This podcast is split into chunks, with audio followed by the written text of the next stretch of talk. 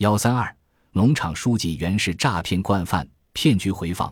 今年四月二十九日，几乎没日没夜忙碌了几个月的实验室公安局毛尖分局刑警大队武当中队民警正规划着五一放假如何休息时，一名中年妇女风风火火地跑进了值班室。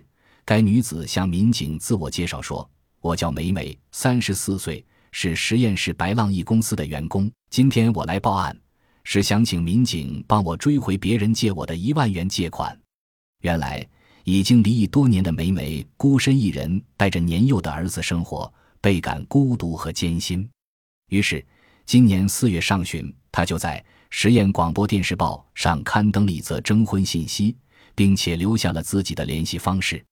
四月十一日，有一名男子主动与他联系，两人很快见了面。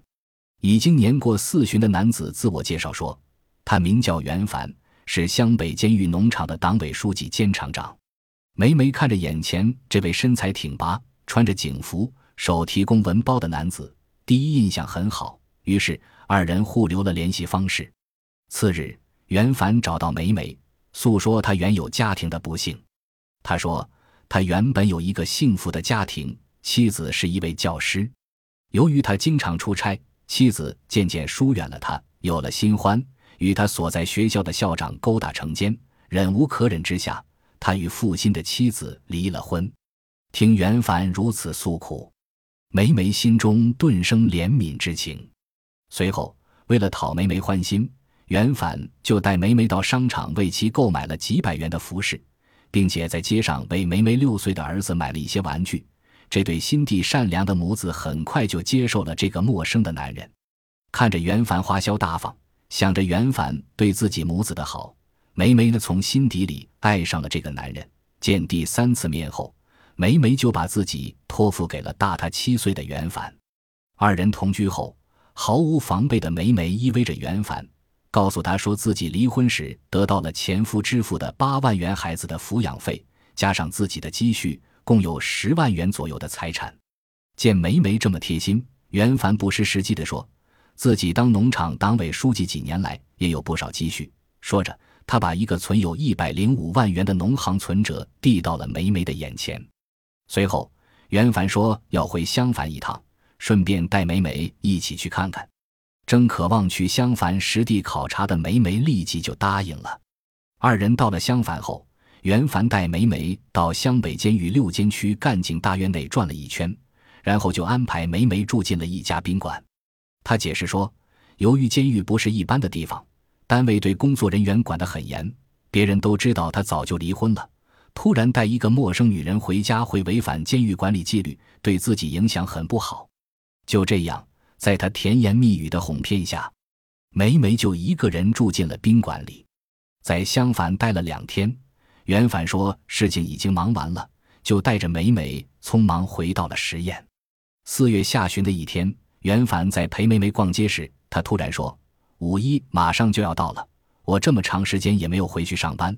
上次回去后，单位有领导对我很有成见，因此我想趁着假期买些茶叶回去给有关领导打点打点。”但我一百零五万的存折还没到期，又急着用钱，你能不能借一万元钱给我救救急？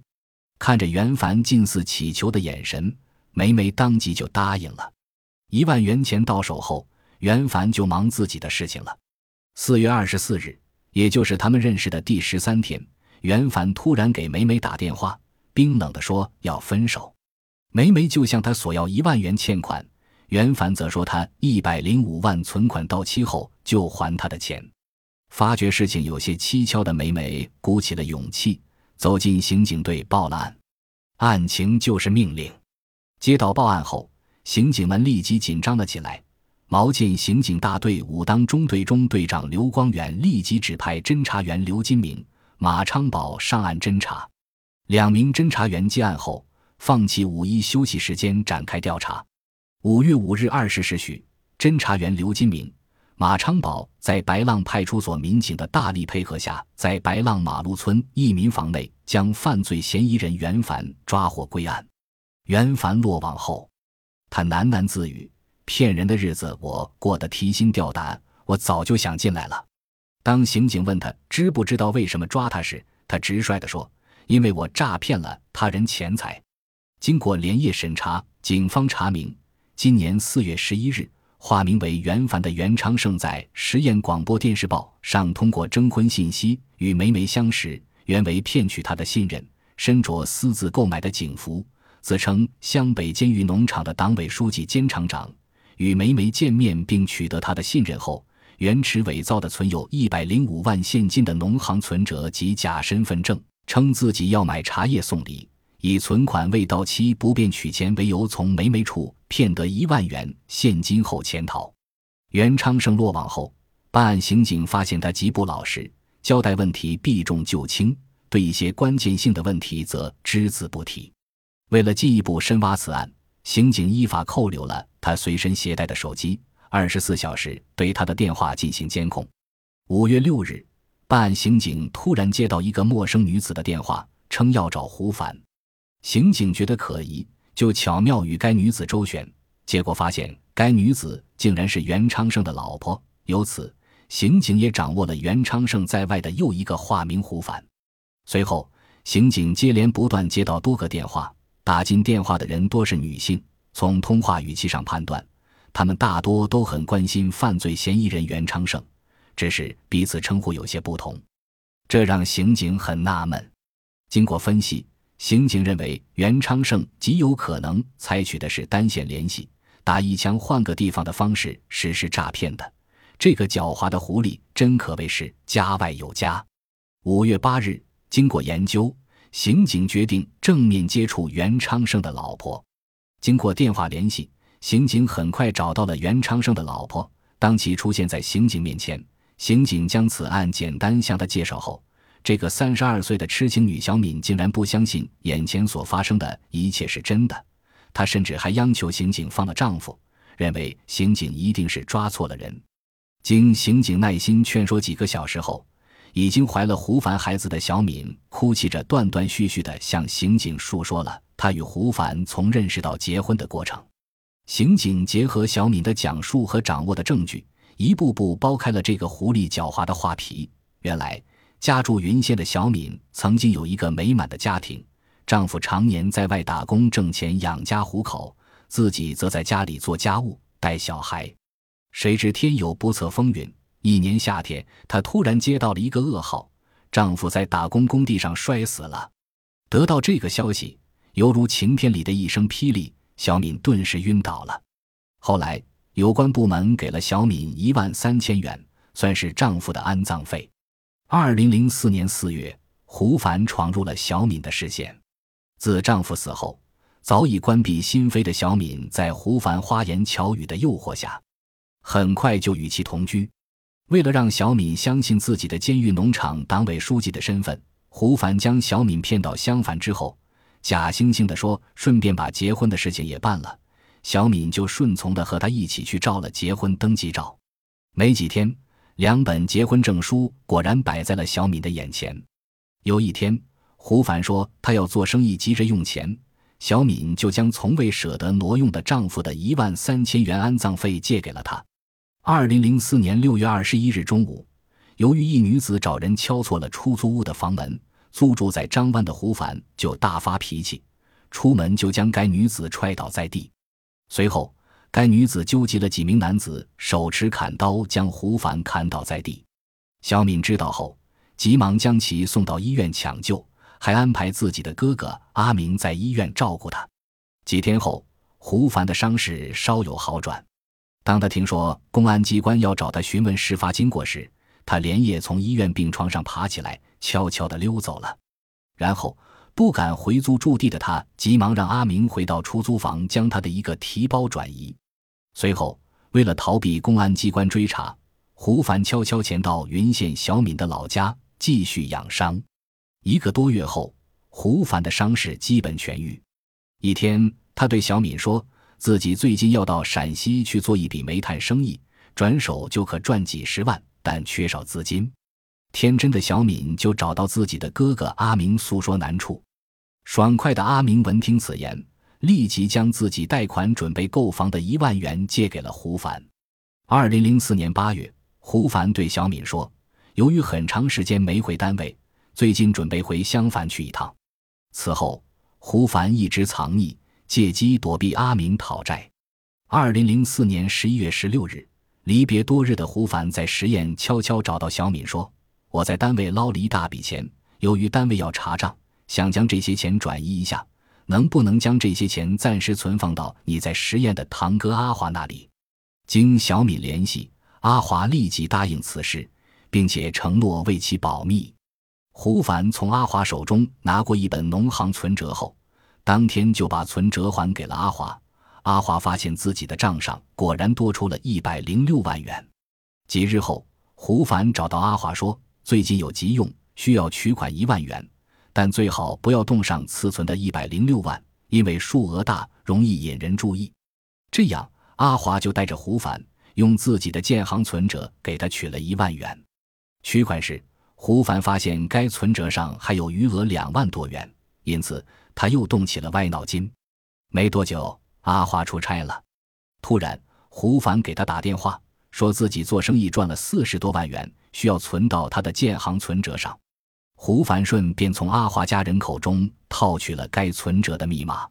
随后拿到存折的胡凡急忙从银行将两万七千一百一十元钱取走。大约一周过后，出差回来的阿华给胡凡打电话，发觉胡凡总是躲着他，不肯见面。阿华觉得一定有问题，急忙拿着存折到农行去查账。银行工作人员告诉他，那一百零六万存款的存折打印记录是假的。随后，阿华又到建行去一查，自己两万多元的积蓄也被胡凡取走。后来，阿华怎么也联系不上胡凡了。今年二月二十五日，阿华看到堂妹小敏带着孩子回云县老家，他急忙向堂妹打听胡凡的下落。小敏说自己也不知道胡凡在哪儿，感觉事情重大的阿华急忙向云县公安局报案，希望早日将胡凡抓获归案。不料得知消息的小敏急忙将此事悄悄报信给了胡凡。胡凡说：“你堂哥是看上了我放在他那里的一百零六万元巨款，想把我搞进局子里独吞那笔钱。你也赶快跑吧。”就这样，小敏连夜带着年幼的儿子逃走。小敏逃到十堰后，胡凡又重新租了房子，过起了甜蜜的小日子。正是因为胡凡的甜言蜜语，使得小敏渐渐迷失了自己。她一直觉得胡凡是自己最贴心的人，她怎么也不能够将一个骗子与胡凡联系起来。然而，事实毕竟是事实，警方一应俱全的证据，最终不得不让小敏从嚎啕大哭中渐渐清醒。据毛剑刑警大队武当中队办案民警调查，这个所谓的监狱农场党委书记原是骗财骗色的一介农夫。在大量事实证据面前，这个曾经在多个女人之间周旋和风光的警察不得不低下了头。据警方调查，袁昌盛在诈骗作案期间使用的化名很多，仅目前有证可查的化名就有魏宝红、冉光才、袁广才、胡振东。胡凡、袁凡，民警在抓获他之后，还发现了随身携带的多个假身份证。经过细查，民警还发现这个监狱农场党委书记原是十堰市云溪县景阳乡三官店村五组的一个农民。虽然他年仅四十一岁，却是一个有着十八年牢龄的惯犯。翻开其灰色的人生经历，上面密密麻麻地记载着他的不光彩。袁昌盛曾经因为诈骗。脱逃罪于一九八六年被云溪县人民法院依法判处有期徒刑八年，一九九二年四月刑满释放。一九九四年，他曾因抢劫罪被云溪县人民法院依法判处有期徒刑九年。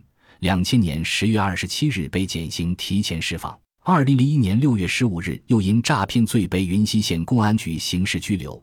同年七月二十日被依法逮捕，随后被云溪县人民法院判处有期徒刑一年。二零零二年六月刑满释放。提起这些假证件和假警服，袁昌盛交代说：假身份证，他和小敏的假结婚证、假警服等，都是他在襄樊花钱请制假贩子代办代购的。